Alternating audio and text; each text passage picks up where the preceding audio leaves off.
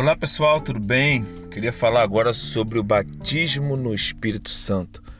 Batismo no Espírito Santo, como nós encontramos em Atos dos Apóstolos, capítulo 2, é nada mais do que um revestimento de poder, um revestimento de Deus, uma capacitação de Deus. O nome já diz revestimento, para que as pessoas, os nossos irmãos ali, pudessem é, levar o evangelho à frente, principalmente porque naquela época a igreja estava sendo perseguida e sem esse revestimento, sem essa capacitação, a igreja não conseguiria fazer essa obra. Se você não sabe, mais ou menos em torno de 60 anos, eles evangelizaram o mundo da sua época.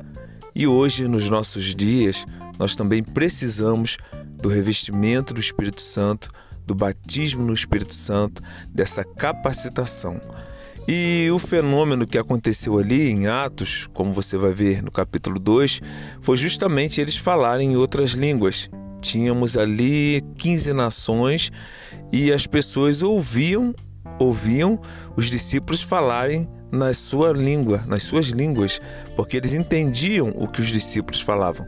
Nós temos um exemplo do nosso irmão amigo meu, pastor Luiz, conhecido como pastor Luizinho, de que ele é, conhece só a língua portuguesa, mas ele conversou em alemão de modo que a pessoa a quem ele foi visitar era alemã, uma senhora de idade, e ela entendia ele e ele entendia ela.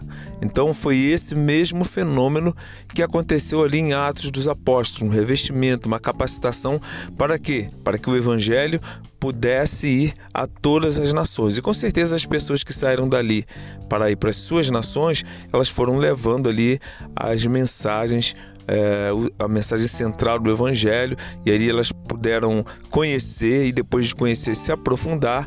E hoje, graças a Deus, nós temos aí o Evangelho praticamente em quase todo mundo. Mas hoje eu e você precisamos a cada dia desse revestimento de poder para que nós possamos estar fazendo a obra de Deus. Um outro ponto que nós não podemos esquecer é a perspectiva de Lucas, que é uma, sobre o Espírito Santo, e a perspectiva de Paulo também é outra. Em outro episódio, nós vamos estar falando sobre isso, a visão de Lucas para com o Espírito Santo e a visão de Paulo. Quando você lê é, Lucas e Paulo, você vai ver que se completa porque a revelação, até aquele tempo em que a Bíblia estava sendo escrita, ela era progressiva, não estava tudo ainda revelado. Mas quando você lê Lucas e lê Paulo, você vai ver que ambos se completam na doutrina do Espírito Santo para a igreja nos dias de hoje. Eu sou Eli Maurício Batista, aqui do Portal Luz da Bíblia. Se você não nos conhece, conheça lá o Portal Luz da Bíblia no Facebook, no Instagram, temos também no YouTube e outras redes sociais que você sempre de vez em quando vai ver o link delas lá, principalmente no Facebook, ok? Se você gostou desse post, compartilhe aí com um irmão, compartilhe com uma irmã e ajude a divulgar o Evangelho de Cristo através dessas plataformas, através dessas ferramentas que Deus tem nos dado para fazer missões. Deus abençoe a sua vida grandemente em nome de Jesus.